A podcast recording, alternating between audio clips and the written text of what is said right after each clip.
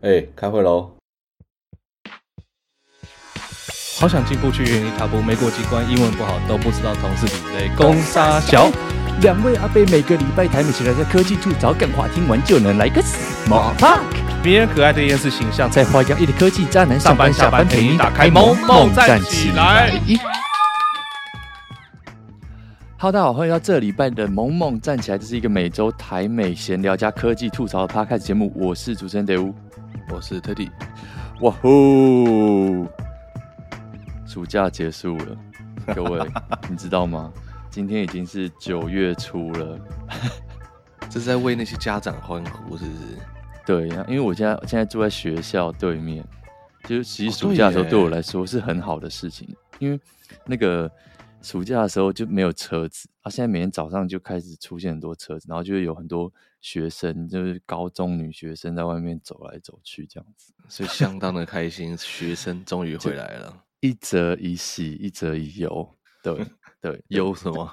尤其是很多车很烦啊，很多就是在那边塞住你家的路。虽然我早上也没有特别要出门，哦、可是就是觉得哇靠，这前面那条小路都塞满，塞满。有差这么多、哦？有有有有，差蛮多的。如果要出门的话啦。但我们都还好，我们都没有在那个上学时间出门，所以就还好。可是每天就会看到那些车水马龙送小孩上学这样子。哎、欸，其实学校在家里对面是很方便的事情、欸，哎，真的就还蛮不错。就不用对啊，不用开车送小朋友上学，你就叫小朋友说：“哎、欸，现在给我走下楼，走到对面去就可以了。”可是我觉得通常住在学校对面的小朋友好像都比较容易迟到，这这是一个什么 都都市传说？以前我在上学的时候。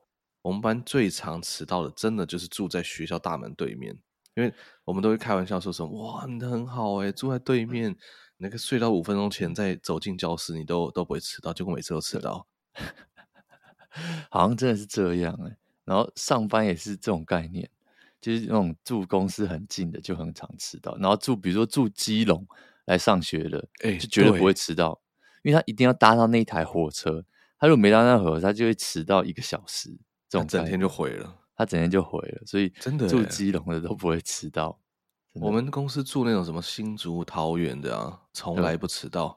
他反倒是住那种什么台北市附近的，干嘛的，一天到晚迟到，真的是相当不容易。这应该不是都市传说，这应该是真的啦，一种心理学就对了。没错，这是很很夸张的一件事情。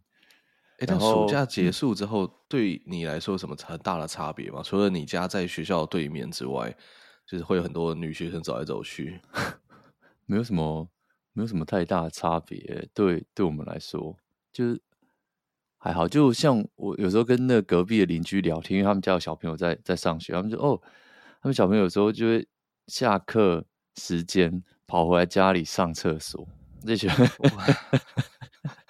欸、你们那个真的是已经近到，我真的觉得还是好像蛮合理的一件事情。真的，毕竟有一种哦，好像在在学校，如果你要上大号的话，感觉就是就是你会尽量避免这件事情。我也不知道为什么，没那么舒服。小时候都会觉得哇，好像有点丢脸，很怕被同学发现这种感觉，好像是哎、欸。对不对？就怕会会有人什么泼水啊、敲你们，然后被同学发现，就啊啊，弟弟刚刚去大便，老师就是这种感觉，好恶心。好啊，对，现在不在学校上课，直接回家。没有，我告诉你，长大之后，高中、大学之后，进去那个进去那个就是厕所那个一间一间的，都觉得有光荣感，尤其是里面有四只脚的时候。哇塞，就有一种哼，你们这些小废物，对对对对对对，你们这些差不多，看看我这个厕所多挤。对，而且家里就在学校对面，很棒哎，说不定还可以收到家里的 WiFi。学校不让你上 Facebook，不让你上 TikTok。哦，那也太近了吧？那真的是要超近才收得到，可能连一条马路超爆强。对。可能在家里偷装 Starlink 才有办法做到这件事，真的差点变 NASA 了。好，讲到这个，我觉得我呃这礼拜有看到两个有趣的小新闻，先跟大家。第一个是暑假，讲到暑假，其实不止只有学生要放暑假，我们现在看到有一些美国的这些大公司，他们也开始放暑假。我觉得这件事情很有趣，就是他们会有 summer hour 或者 summer break，像 Nike，对，就是那个卖卖你鞋子跟衣服的 Nike，他们现在就说这个八月份会有一整个月，呃，已经已经已经发生了啦，就是八月份有一整个月，他们会就是叫这个员工全部都回家。不是一整个月啦，sorry，一个一个礼拜会叫员工全部回家，然后他们也有很多不同的公司会有，就是说礼拜五就是整个 summer 暑假的时候，礼拜五呢都可以，大家就不用上班，就是四天一个礼拜上四天班这样子，所以就啊听到就觉得很开心呢，就哇哦，为什么他们要这样做啊？就是等于是等于是像是一个 perk 吧。就像是一个员工福利，就是哦，我们有这个 summer break 哦，所以如果你是家长的话，哎，暑假你可以花这个刚好，对不对？你花这个礼拜，然后可以带小朋友出去玩，反正小朋友也是暑假闲着在家没事，就跑来跑去的，就算是一个给员工福利了，哦、对。所以这蛮有趣的，不知道为什么他们会想要这样做啊？纯粹的一个员工福利吗？对啊，我觉得应该。纯粹是员工福利吧，不然我实在是想不到。然后我知道很多有一些其他的公司，就是他们也会，他们也会开始在在做这件事情，就是哦，就是会有一个短短的 summer break 啊，或者是就是你反正就是暑假。像我很久以前的公司有一个广告公司，他们也有 summer hour，就是整个暑假礼拜五都只上半天班，就有一种回到小时候。那种什么礼拜三上半天这种概念，对，哎、欸，你觉得？哎、欸，我我讲到这个，我是突然想到一个，上次我在你家的时候啊，不是有碰到一个你的朋友吗？对，然后你的朋友他好像是说，他一个礼拜就只要上满四十个钟头就可以，这个就就可以了。对，那他的工作是在做资料分析嘛？其实不是说澳门是那种什么轮班人员。对。然后，所以他采取的策略呢，就是他每一到四他都会多上一点点，这样礼拜五他们就完全不用上班。对。但你觉得，如果是这种，算是对你来说算是一个福利，你会被这个吸引吗？哎，我完全会被这个吸引，超级吸引。因为，Hello，开什么玩笑？我我现在礼拜一到礼拜五也是一天到晚七早上七点多起来开会，然后下班也是弄到大概五六点就。我花的时数其实并没有，其实早就远远就超过四十个小时了。啊，我礼拜五还不是在上班？就如果这件事情的话，真的是蛮爽的。就其实会觉得哇，为什么人家可以多一天放假？但是听他这样，听他这样讲起来，就觉得。他觉得礼拜五可以放假这件事情对他来说非常非常的重要，就是他已经被宠坏了这件事情。对对，如果别的公司礼拜五还要上班，他就觉得哦天哪，就是很痛苦，或者是哦很难习惯这件事。对，就是一个吸引员工留住的方法，对吧？因为因为他比如说他收到其他的猎人头啊，或者是什么其他公司找他去，他就觉得说完了，就是这个，比如说人家可能多出一一呃。一万块薪水，可是他就要去衡量说，哎、欸，这样我的礼拜五以后就要上班，就是会宠坏员工啦。就是为什么要他人这些 perk？听到之后想说，礼拜五不是本来就要上班吗？对，没错，就你们这些被宠坏的小王八蛋。对，但这个你的工作其实很难吧？因为 PM，或者说我觉得是不是至少科技行业啦，其他行业我不懂。就是科技行业其实很多现在几乎都是责任制嘛，所以你也很难真的去评估说，哦，我上满四十个钟头，我就完成我的任务啊等等之类的。就这件事情在小公司、大公司，只要是科技行业，几乎都不太可能会发生。没错，真的是非常困难。所以我觉得四天就是让大家会觉得，哎，更开心，开心蛮多的，对吧？而且，所以如果你是老板的话，你敢实施这个措施吗？我现在不是老板，我当然会说，我现在我敢实施这个措施啊。但有一天我当了老板，可能我就不会这么想了。我觉得你他妈这些人还不够工作，对。我因为这件事情让我想到，其实现在戏骨其实蛮多的公司，他们呃，就是这种带薪假期，他们叫 PTO 嘛，对，就是你还就是台湾特特休感觉，对对对对，他像台湾，假如说呃劳基法可能规定最少要有七天啊，或者多少天，因为不同年资有不同的天数嘛。然后戏谷这边以前可能哎这个福利稍微好一点，就说十几天、二十天，但他们现在其实开始稍稍微小小流行，说我让你一年就是 unlimited 的放假，你只要有需要，我们就让你放假。对，但是呢。我一开始看到，我想说，哇，真的很猛哎！可是我后来我稍微问了一下几个，就是公司有这个福利的朋友，他们其实没有没有人敢休，真的太多，就大家自己心里还是有一把那个尺，觉得说，哦，我可能还是大概就休在十四天、二十一天，好，或顶多顶多到一个月这样子就好了。没有人真的跟你疯狂起来，unlimited 那边休，或者真的很很开心在那边休假。没错，你们你们公司的放假也是长什么样子？我们我们没有，但是。我听到了跟你一模一样，就是大家都会说 unlimited PTO 就是一个一个噱头，就是真的你你不会有人真的就敢这样子修下去，所以大家还是会乖乖的，就是修一些比较合理的天数，对吧？所以，但基本上以美国这边的，就是科技来说，它或者是基本上比较大一点的公司，它大概一年的。有薪假就是特休，大概都是给你大概十四天左右，差不多。我听到一进去就十四天，通常是比如说进去玩没多久就会十四天，比如说第一年过了，嗯、或者是前半年过了就会是十四天。对，然后他们比较不太会像是一连就是年资累进这种事情比较少。对，那你的天数要怎么增加？他他就没有啊，你不你就是休啊，你你不休，他有一些会可以让你累积到明年，啊，有一些就不会，所以就逼你一年一定要把这个假放掉。哦，但你如果不按照年资去增加人家休假的天数的话，那他永远都十四天了啊。我听到的至少啦，我我我身边听到的就是比较没有按照年资去增加，可能是我比较孤陋寡闻，所以如果各位听众有那个。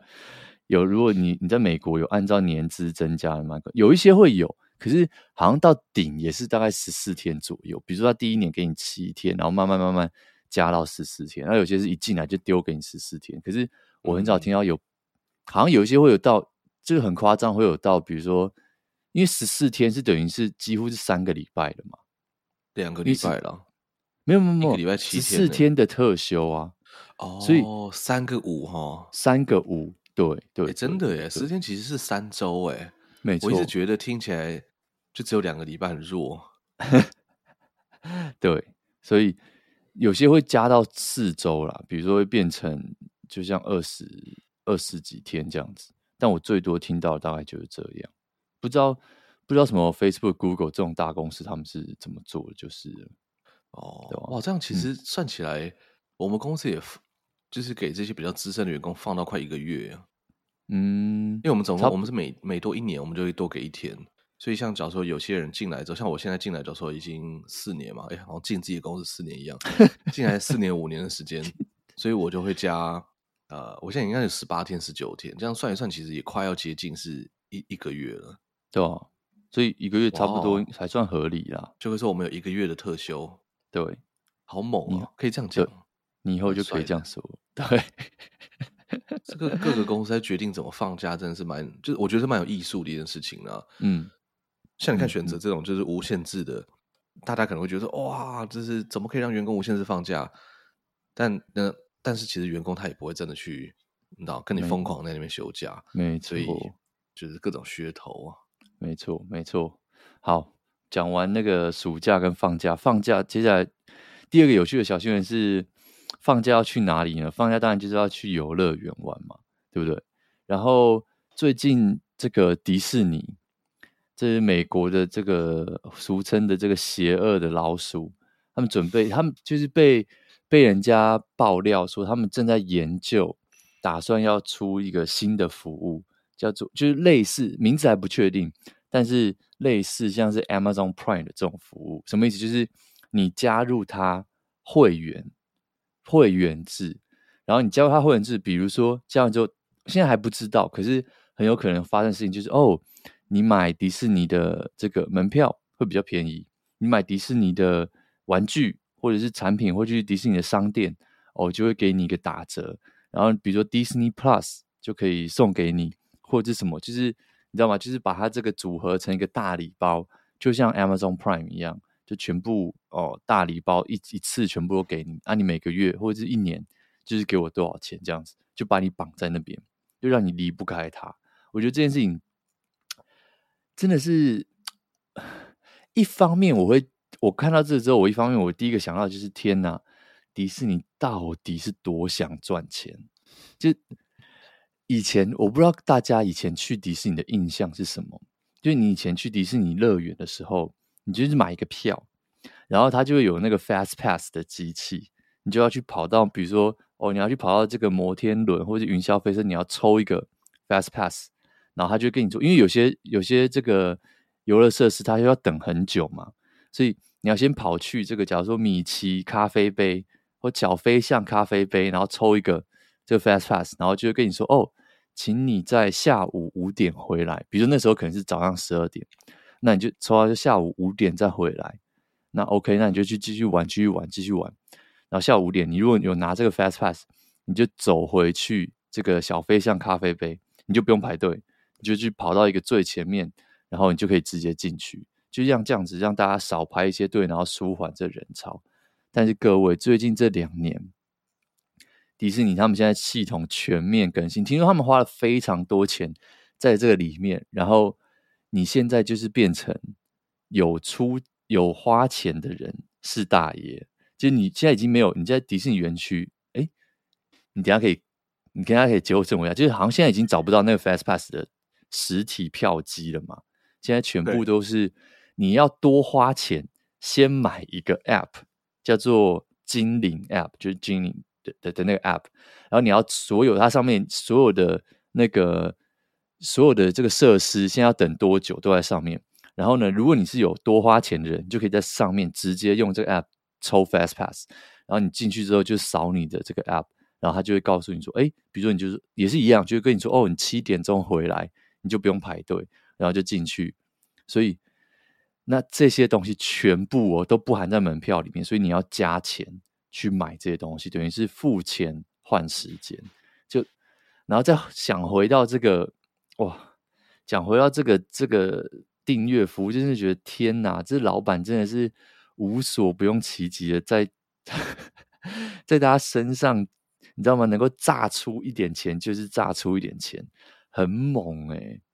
我不知道，我不知道你上次去迪士尼是什么时候？我其实上次去你家的时候，我就去迪士尼。然后这个是疫情之后第一次去嘛？其实疫情前已经，嗯、我上去可能不知道已经是五年还是七年前了吧？那时候就跟你讲的一样，就是你要去按那个机器抽那个 Fast Pass 嘛。所以其实有点像我们一进乐园之后，如果你真的很想要玩很多的话，你就要去。就是小跑步到每个设施，然后开始去抽那个票。对，但我忘记我们到底可不可以一次抽很多了，好像可以还是？你你一张跟一张中间要隔一点时间，好像是半个小时还是一个小时才能再抽下一张。去判断你可不可以抽下一张？因为你的门票会有一个条码，你要扫那个条码，扫条码，它才会吐那个、哦、那个票出来。你实际上可以有很多 Fast Pass，对对，但现在就跟你讲的一样，就是完全改成是。另外一种就是花钱是大爷，就你在买门票的时候，你就可以直接把那个精灵这个这个这种服务，还是反正就是 Fast Pass 这个东西加上去，所以等于是门票是门票，然后 Fast Pass 是 Fast Pass，然后 Fast Pass 它也没有保证你就一定就是什么有几张啊干嘛之类的，反正就是你买了之后，你可以用它，它那个 App 我猜应该是一般人也可以用，然后你去连接你那个门票进去之后，他就会发现说哦，你这个门票。是有买精灵服务的，所以我就可以让你去预约这些热门的设施，然后你可以看到说，哎，要排队多久啊，等等之类的。那你可以在上面一直狂点吗？就是你所有设施都狂预约这样子？你你预约完一个之后，他就会他其他就不让你预约，所以等于是你要预约完，然后去玩完之后才可以。因为我们我们想说，哦，好，来测试一下这个机制到底有没有写得很完整，所以我们预约完一个之后，我就把它截图，然后。好像把它取消掉吧，嗯，然后再想说，当再去预约下一个可以预约，可是你上面那张那个 QR code 就一定会过期。然后还有还有测试什么东西？反正就是你好像预约了之后，你不能，你一他一定要你玩完你才可以，然后你也不可能站在大门就预约一个超远的设施，他 GPS 会去抓，看看你现在是不是真的在这个设施附近，就你要在这个设施附近，wow. 你才可以去预约他的那个 Fast Pass。我觉得他们其实做的非常非常的完整，不是说防弊机制，我觉得整个体验还有它就是出错的次数都非常非常的少。我觉得以一个这种这么大型的游乐园来说，那它不是网络公司，就是说你说 Google 做了没有错，那当然是正常的。我觉得体验其实是非常好，像我们这种就是可能好很多很多很多年才去一次迪士尼的人，在上手那个 App 都没有什么太大太大的问题。嗯，但真的是什么东西都要钱呢？他进去之后，除了这种就是精灵服务可以有这个 Fast Pass 之外啊，他有些那种很热门的，你要额外再买。你要 Fast Pass 不是说你门票有买精灵就是就是可以拿，你要额外再花十几块钱美金再买一次。我记得他那个太夸张了吧？嗯，蜘蛛人还是 Cars，反正大概就是两个乐园里面各有一两个游乐设施是这个样子。其实我已经多花十五块买这个精灵 Plus 的服务，可是我还是不能全部都抽。对，然后有些更热门的，我要再加钱上去才能抽。对，就是最最热门那种，就是 Fast Pass 没有 Fast Pass 这种东西。你要 Fast Pass，你就是花钱买啊。那那你不想花钱，那你就排队排两个钟头。我，其实这个。其实感觉就是到最后，各行各业都是在做这件事嘛。他就是把价钱全部都在切切切切成更多份，就像你在你在那个坐飞机一样，对不对？就你要你要做好一点，你要带行李，全部都是在加钱上去，他就可以把那个原本的票价降的降下来一点，就是让你有一种误错觉说，说哦，其实门票没有很贵，没有，他进来再把你，你如果有时间，你就你就慢慢排，没差嘛。那、啊、你如果没有时间，你就是多花一点钱，然后来买时间回来，来买、迪士尼的那个票其实没有变比较便宜啊，对，它其实没有变一样贵，他可能就把通膨加在这个 App 上面。我觉得他把通膨直接加这个 App 上面，就我觉得这次收钱真的是收的蛮夸张的。嗯，其实我觉得各行各业都好像都是开始就是不管怎么样，现金为王。像最近在美国的 Uber。跟 Lyft，像像 Uber，其实它我我觉得 Uber 比较准。Uber 它其实有推出这个 loyalty program，呃，你用它搭它的车子，你假如说搭了，它会算你的里程数，跟算你呃，反正应该就是看你金额贡献了。它就像机票一样，它就给你那个点数嘛，然后点数你就呃集满之后就可以升级到下一个会员。假如说从呃，白金到钻石这样子，那他们就会有提供不同的服务，然后说，哎，比较快的客服啊，啊，叫比较好的车啊什么的。所以我其实，呃，因为我蛮常搭 Uber 的，然后我就觉得，哎、嗯，这样这样对我来说是好事，因为就是搭 Uber 跟搭 Lyft 对我来说应该是差不多的事情，就像搭飞机一样。所以那我就干脆专注都在选 Uber 这样。可是 Uber 他就说他今年不知道什么时间，他要把他这个忠诚的常客计划把它取消掉，也就是说以以后你不管在呃，会员等级多高，对他来说都没差。他不会说，因为你会员等级高，就给你比较好的车子，或者是给你比较好的司机。取而代之的是，他会推另外一个服务，不知道叫 Uber One 还是 Uber 什么东西。简单的概念来说，就是你付钱，你就有这个东西，你就会有比较好的司机。你没付钱，就是一般的司机。那你管你什么钻石会员，钻石会员那时候应该已经被取消掉了啦。所以我自己觉得蛮可惜的，因为。就是我，我之前在 Uber 跟 Lyft 里面怎么选的时候，最最以前我会看 Uber 跟 Lyft 谁比较便宜。对，在 Uber 跟 Uber 没有这个忠诚计划的时候，然后谁比较便宜我就打谁。但现在我几乎几乎都只打 Uber，虽然 Lyft 偶尔还是比较便宜一点点，但是因为我可以累积就是 Uber 那个点数，那他可以什么给我五块钱的 coupon 啊，什么 Uber 一免费啊这些东西，对啊。但他一旦取消之后，那我可能两个我都不会付钱，我就看谁便宜，我就我就去打哪一家。嗯 这跟航空公司一样，因为大家如果说你真的是最最最想要买便宜票的人，对你来说哪一家都没有差嘛。可是当你开始搭多的人，你是不是有累积里程，就会变成很重要的事情。所以这是为什么各个航空公司全部都要有自己的这种 loyalty program，就是他们想要靠这个把人家绑在上面。比如你全部全家都是这一这一生都搭华航。那你的所有的累点数都在那边，那就算长荣比较便宜，你也不会去点它了嘛，因为你就是对，你就是他的会员，你就是想要赚他的这个里程数，所以然后就不知道哎，这个东西这听起来真的蛮让我惊讶，就是听到 Uber 居然把这种东西取消掉，这样就像你说的，就我相信不止你，就所有人都会开始下去，就会说哦。那对我来说根本就没差，我就看哪一家便宜就搭哪一家。对啊，对啊。我在想说，是不是因为其实这个是反其道而行？嗯，你像航空公司，他们现在目前还是会维持它的忠诚计划，就是因为其实对客人来说，大哪一家都没差嘛。那那专注在哪一家，他就可以赚到钱。对。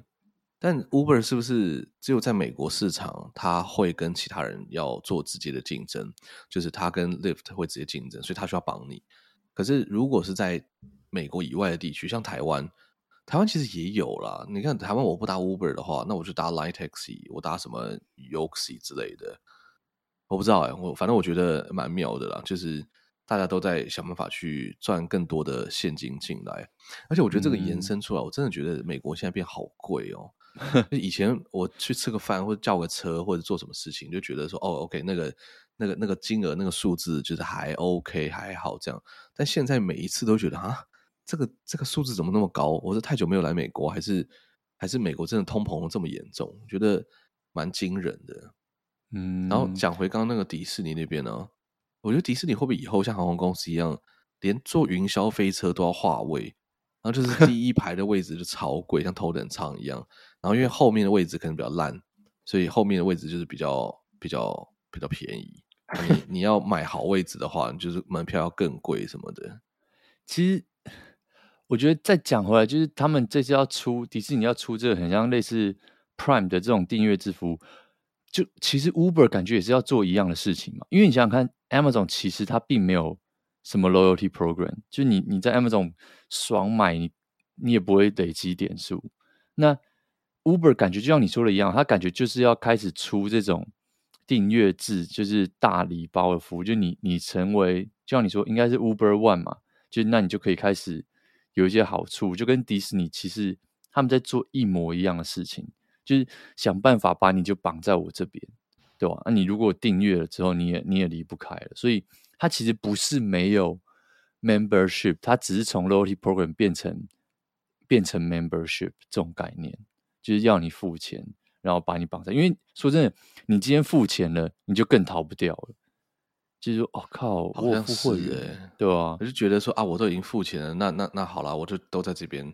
其实像 Amazon 啊，像 Costco，Costco 就是一个非常非常非常好，其实这两家都是非常好的案例，对，对不对？对对对，但是 Amazon 在美国根本也没有竞争对手吧？对，其他的电商都烂爆了。对，可是它等于是等于是就是靠这个把其他服务绑在那边嘛。而且这东西就等于是等于是你你想想看，你订阅制，你这一个礼拜这一整个月你都出去玩，你都没有付，你都没有订东西，他就是爽赚钱呐、啊！真的完全没用到他的服务，他还是可以赚。对，这就是一个爽爽的免费金流进来他身上，所以这东西，而且你就很难跑掉了嘛。所以大家为什么各家全部都要推订阅制？真的是。其 实大家会觉得天啊，为什么钱越来越少？就这样，我说消费者，因为你身上绑了太多的订阅制的东西了，啊、以后全没用的时候都在付钱。对，你没用的时候都在付钱。像我这个这两个月，我几乎都没在看 Netflix，我已经打开之后，我都快找不到我的片在哪里。我一打开那个片单，哇哦，我是不是开到别人账号啊？或是别人在聊什么韩剧啊？聊什么剧？我都我全部都不知道。然后然后那个 Netflix 爽赚我不知道几十块美金。对，对，我连开都没开，我连我连看都没看。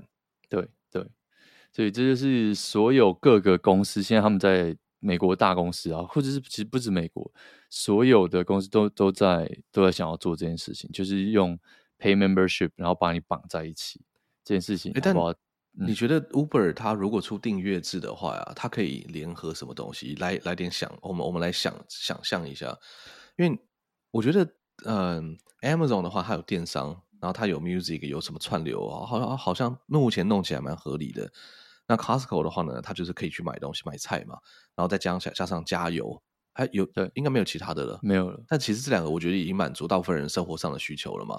对，然后再来是迪士尼，迪士尼我是觉得有点妙了，就是它有迪士尼的那个串流，然后加上它迪士尼乐乐园到底是一年可以去几次啊？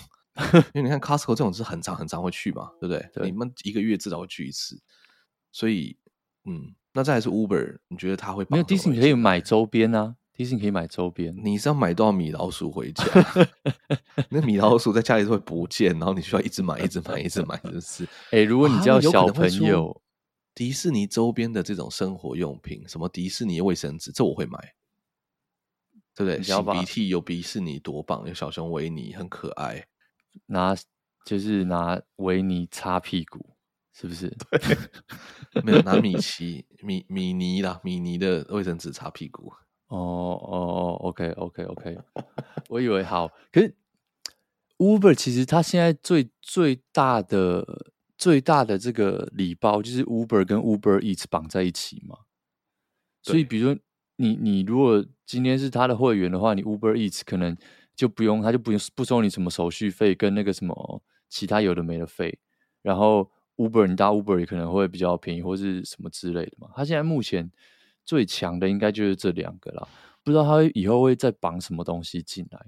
他以后可能我不知道他可能跟什么东西合作啊，然后就让你看一个串流也不用钱什么之类，这种感觉就超常见。现在什么各家各路全部都莫名其妙出串流，对不对？他说不定跟 Discord 合作，对不对？你你你就可以免费拿到一个你你说的那个，诶，我们上一集说的那个叫什么东西？Nitro，Nitro，对吧？或者是跟 Twitch 合作，你你就每每个礼拜都可以订阅一个实况组。我觉得这其实感觉都蛮有可能的吧，对吧？虽然说阿仔是不太会出门搭 Uber，可是阿仔很喜欢用 Uber Eat，对不对？哦，真的，对啊，说不定。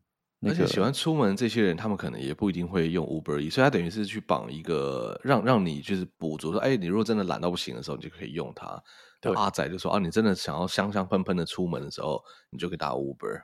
对，真的，其实感觉真的是什么事情都会发生，而且他们就是他们就是会想要越绑越多，越绑越多嘛。像什么现在也有 Walmart Plus，Walmart Plus 就是你你。沃尔玛的会员制，他就可以把蔬菜水果全部生鲜送到你家门口，然后他准备还要他还会绑说什么 Paramount Plus 还是什么，就是某一个串流服务。哦，反正就是大家都是这样子，越绑越多，让你就越来越离不开这种概念。那最后就像我们刚刚讲的嘛，消费者的钱包里面的钱，你每个月薪水进来，这些订阅服务全部把你吃光。对，真的诶，没钱吃饭，就感觉除了。这种什么坐车啊、叫餐啊、买菜、线上购物、看电视，这几个好像都是一些会会会可以合起来的东西，对啊，嗯嗯，大家生活其实出不了，就就其实就这样嘛。你真的想不到要去的其他要做什么事情了，对啊，对不对？说不定那个小商人也可以出这种服务，订阅制，每个月可以开两次车。哎，差不多是两台车，对不对？是两台车，很不错。啊、哇你，你要是出差，哎，sorry，那反正这个订阅制就在这边。哦，每个月送一些新的车给你试开，还是你想要直接开那平常开的车都可以，都可以，好不好？哎，真的很方便，真的很方便，这感觉相当方便，对不对？对，再回去就是需要车，需要车，对，没有车就是等于残废。怒开一波，好，怒定，等下就去定，怒洗一个残废澡。好，然后这个是最后一集了。最后，最后一个新闻就是先跟大家预告一下九月级巨大的新闻，超级重磅消息。我们已经很久，最近科技寒冬，对不对？Crypto 也寒冬了，就是股市全部都寒冬。但是我们还是要本尽我们的本职来跟大家报道一下最近要发生的大事。九月初，九月初这个币圈一个非常重大的事情。哎，九月中吧。就是那个以太币 Ethereum，他们要准备，我很怕我用错词，就是他们要准备 merge，然后变成升级成以太二点零，对吧？然后先跟大家前情提要一下，因为我们真的已经很久没有讲这件事情了。然后我们每次都酸 Teddy 都在说自己在卖玉兰花，到底是为什么？如果你今天没有 follow 这些消息的话，其实就是。呃，大家知道最近股市在跌嘛？可是就所有的币币其实它跌得更凶，他们从去年顶到现在，已经跌了将近百分之五十左右了，五十五左右了，就是从去年的高峰，五十算是客气了，我觉得客气，对，这是为什么？不止五十，这是为什么？Teddy 他前几集说他就是在卖玉兰花的原因，对，呃、然后为什么要接叶配的原因？对，为什么要 接叶配？对，所以还有我们最近对 Uber 司机很有研究的一个原因。对，没错，那个 Uber Eats，所以那个袋子我家都好外送做起来，外送送起来。对，然后所以这个是一个背景啊，就是最近这个真的是跌得非常非常凶。那接下来他们要准备升级二点零，其实算是一个非常重要的里程碑，甚至我看很多人都会就是媒体会写说，哦，这个可能是一个决定性的一个事件，甚至是一个。非常非常重大的事情，就像人类阿姆斯壮踩到月球一样，就是会对未来会有产生很大很大的影响。那到底为什么要升级二点零？跟跟升上去之后，到底会造成什么影响？我觉得这时候呢，就要交给币圈第一硬汉。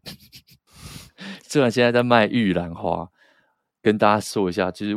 这两件事情，第一硬汉，玉兰花界第一硬汉。对，其实这一次的这个升级啊，真的是非常非常的重要。嗯，我觉得可以这样讲。它的这一次的升级名字啊，它其实很像是软体升级，就是你的 iOS 啊，你的你的 Windows 电脑，他们每年都会升级嘛，什么 Windows XP 啊，升级到 Windows 什么东西这样，嗯、然后就给它一个代号。然后这一次这个代号呢，就叫做是 merge，就是合并的这个 merge。但其实他这一次不是走一个跟这个 merge，其实跟他这一次我觉得没有什么太大的关联，因为他这次没有要去合并什么东西。那这一次的升级内容啊，其实主要在改变的事情是它这整个区块链网络它如何去验证资料的方式。我们要怎么样跟大家解释验证资料这件事情？反正就是这个网络如何运作，嗯，有一个根本性的改变，嗯，像以前呃，他们叫做 POW 的运作方式，叫做啊、呃、Proof of Work。那 Proof of Work 呢，它就是大家所谓听到的矿机。很多人说我在挖矿，你就买一台电脑回来去猜密码，因为其实区块链网络就是反正一直在猜密码的一个游戏，然后也是透过猜密码去帮这些资料做一个类似加密的那种感觉，确保这些资料不会被移。就是随意的更动。那以前就必为了要去猜这个密码，因为你电脑运算速度越快，它能够猜密码的速度就越快，就很像是一个人，他讲话速度越快，越聪明的时候，他就可以一直讲很多新的单字出来。好，那就挖到更多的矿。对对对对对，因为你只要猜到对的密码，他们就会给你一个矿当奖励，这个矿就是 Ethereum，对吧？所以啊、呃，以前就是军备竞赛啊，大家就会说我的矿机有多快，然后我的矿机有多多。很多人放在什么内蒙古啊，放在什么那么一大片哇，像一个农场一样。但是，呃，POW 它有它自己的问题在啊，就是你当你机器买越多啊，或者说这个消耗的，就这反正它很多的问题啦。很多人说啊，很消耗能源啊，等等之类。但这个我觉得它有没有很浪费能源这件事情，我们可以等下晚点再说。所以他们现在就是要从 POW 这种用电脑去猜密码的方法。好，暴力猜密码的方法改变到叫做 POS，叫做 Proof of Stake。那 Proof of Stake 它这种这个运作的方法其实不太一样。那我们可以简单来说，就是我们已经不再需要去买那些非常昂贵的机器，然后不断的一直扩充那个机器，去增加自己猜密码的速度。取而代之的是，你必须在你的这个我们叫做节点，节点就很像是一个 server 上面去放三十二个以太币。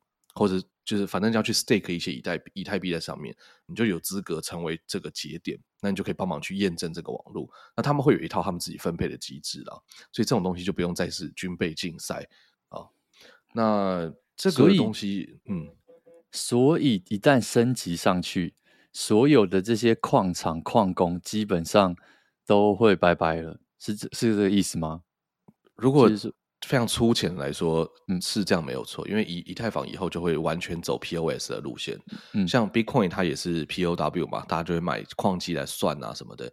那它应该会是第一个从 POW 转到 POS 的，因为后面后面这些新的区块链几乎全部都是用 POS 在做，就是没有人在用 POW。嗯、POW 其实蛮消耗资源，但没有浪费资源了，对吧、啊？那呃，转到这个 POS 之后，一样。不不会造成太多太多的改变了，但就是 fundamental 运作方式不一样。那我想要先问的是，第一个是到底为什么要做这件事情？就是现在遇到了什么困难，跟现在遇到了什么挑战，他他要升级，是因为是因为现在，因为我知道很多人一直在抱怨说，哦，如以太坊交易这个 gas fee 很贵或什么，就是每一笔交易我要多额外多出很多的手续费，然后给这个网路。就像我今天要付钱给 Teddy，我可能付一百块给他，我可能要多出二十块，就是等于是缴给这个网络的这个手续费。那那升级上去，是不是就会让这手续费大幅的减少？是不是这个升级上去之后不会让手续费真的减少太多，然后也不会让它现在的网络变得快太多？其实很多人测说，像假如说现在如果是用 POW 的话，就现在的这个以太坊，它每一个一个 block 就是一个装资料的的这个空间，呃，每一个空间跟每一个空间之间是间隔十三秒，但是如果换到 POW 的话，大概可以变成是十二秒左右，所以其实只差了一秒。那有没有变快？有，但是大家有没有感觉？没有。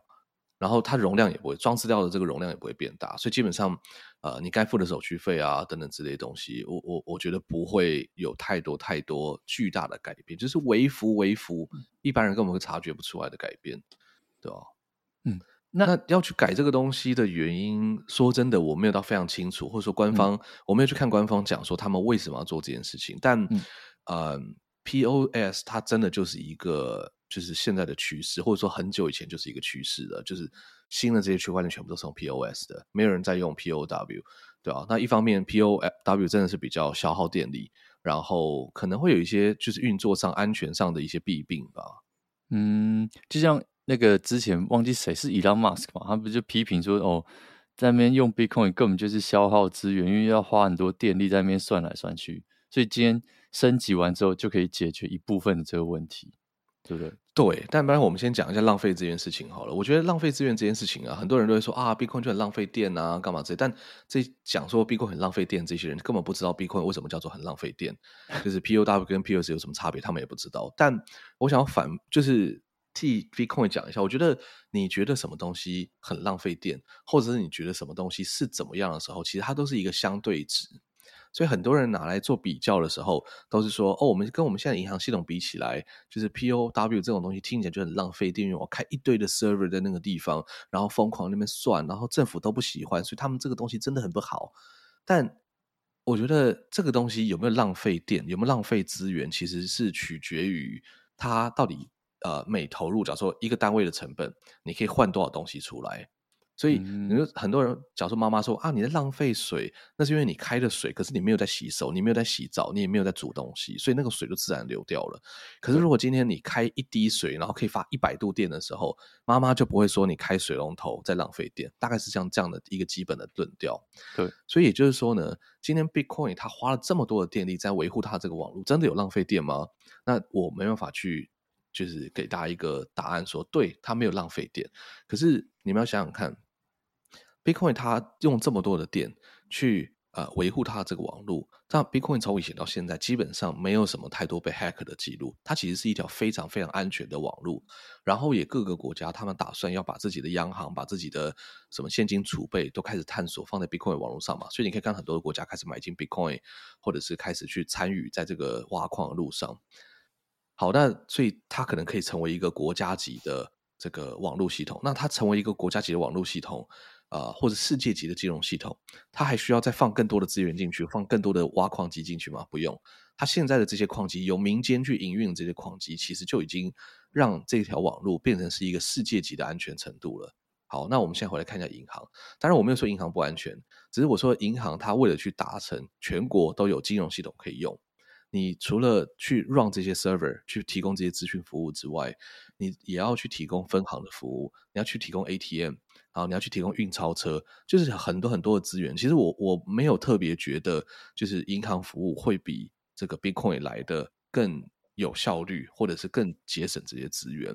你说银行它很多很多的 paperwork，好，下他们三点半，台湾三点半关门嘛，那三点半关门之后，这银行行员都要加班加班到七点啊八点，他们才能下。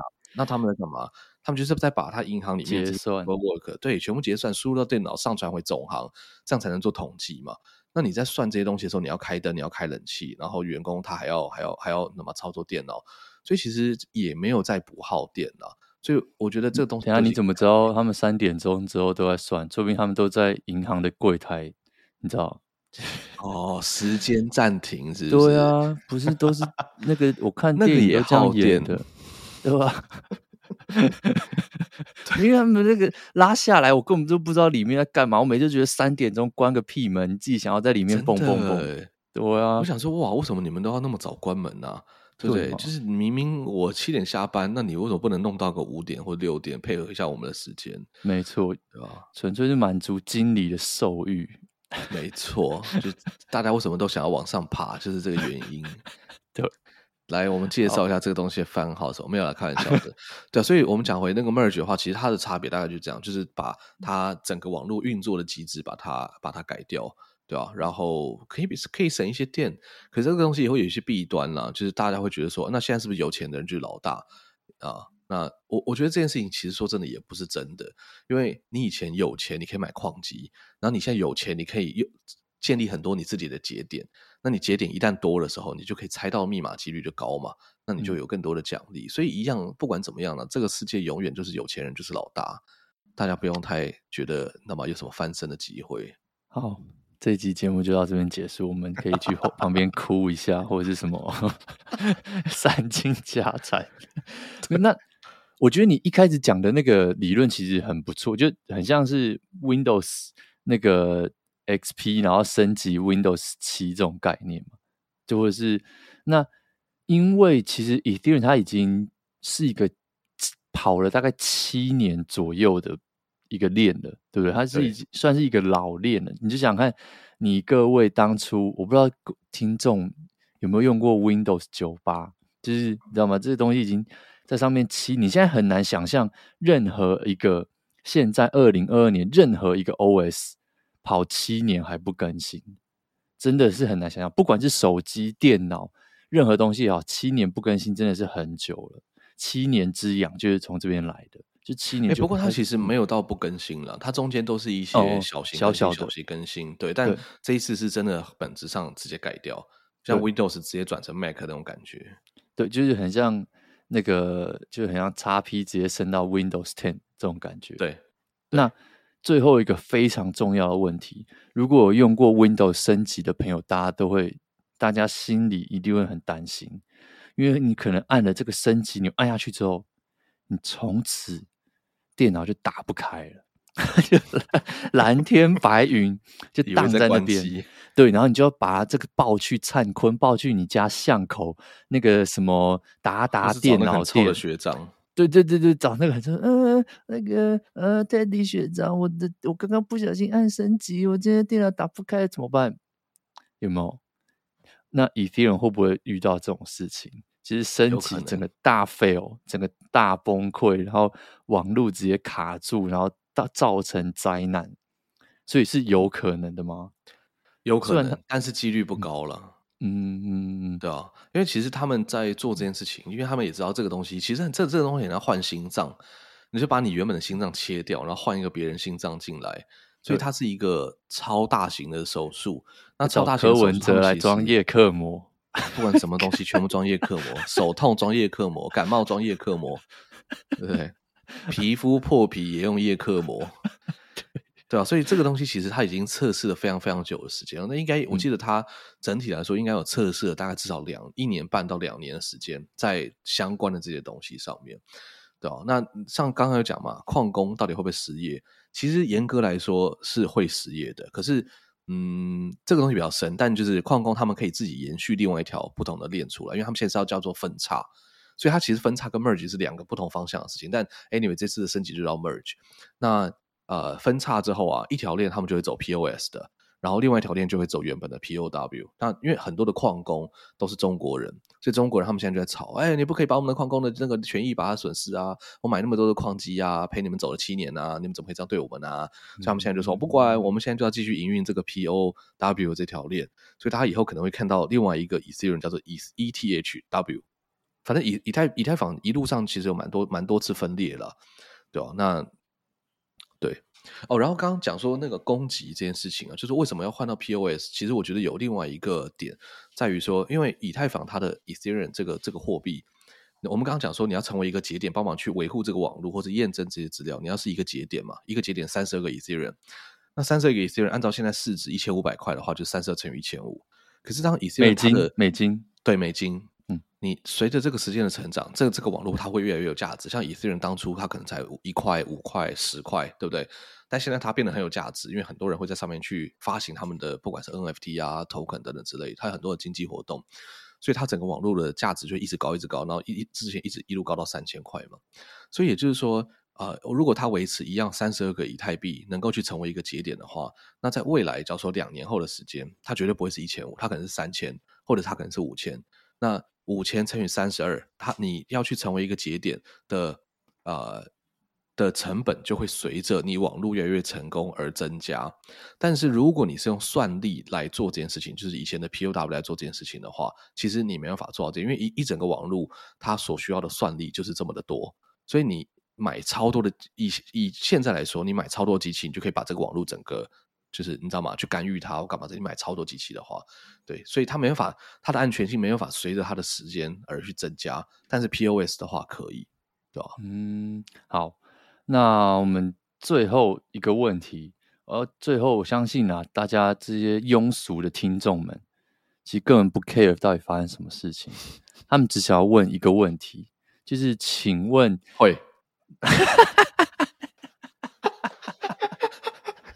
你知道我好问什么？是不是？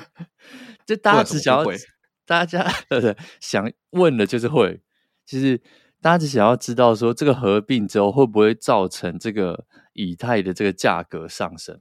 会，就是大家就冲一波，就因为这个东西更好用了，更多人想要用了，所以这价格是不是就会爆冲一波？会，呃，短期的爆冲不会，但是长期来说，你你抓两年，它价钱一定会上升。哎呦！好，但这不是投资建议，这个纯粹就是呃现况分析，就它更有价值，它东西变更安全了啊、呃，所以它就有更高的价值，对啊。好，所以如果这个这个合并的时候出生这种灾难性灾难性的这个事件的时候，请各位不要攻击这个节目，好不好？我们只是做一个合理的推测。并不是投资建议，请不要全部投资建议，请不要现在把身家压进去，就是哦，这合并完之后，你知道吗？爽赚一栋房子，没有，没有，好不好？只是只会赚到。合并完其实是有一个可以赚钱的机会，可是这个机会现在其实有点难把握。就他他刚我们刚不是讲说他会去分叉嘛，对不对？嗯。那分叉代表说你，假如说你我们现在在早上早上十一点。那你现在分叉之后，代表说，哎，我复制一个十一点状态的这个 TD 出来，所以就会两个十一点状态的 TD。所以这个时候身上如果我带五百块的话，你复制出来，你另外一个 TD 也会五百块。对，也就是说，今天在 POS 的链上面跟 POW 链上面，你都各有五百块。对，那当然我们知道 POS 的链它一定会长久继续下去，所以这个五百块是真的。但是你在 POW 上面这个五百块，在现在这个时间。他如果有人去支援他，就说好，我们一起去维护 E T E T Ethereum 这个 POW 这个网络的话，你这边就会有一个五百块，所以你的身价会乘二。哦，可是这样子有可能 POW 的那个价格就会开始狂掉。对，你的五百块，因为大家就会想要赶快兑现出来，因为大家都觉得说哦，以后这没有人维护了，所以五百块就大家一直狂卖。那你那个五百块以后就，它真正的购买力，它可能只剩下五十块。没错，这种概念。没错，这个应该是应该是会朝这个这个路线这样走，嗯，但是你多少还是可以赚五十块了，就是在或者是你抓到适对适当的时机，赶快把上面的东西移出来，放到中央式交易所，然后再移回去 Ethereum，那你就可以赚到一些钱。嗯，好，以上绝对不是投资建议，好不好？以上只是合呃再一次合理的我们的以管窥天的分析，胡思乱想，胡思乱想，胡说八道，乱讲一通。卖玉兰花的懂什么？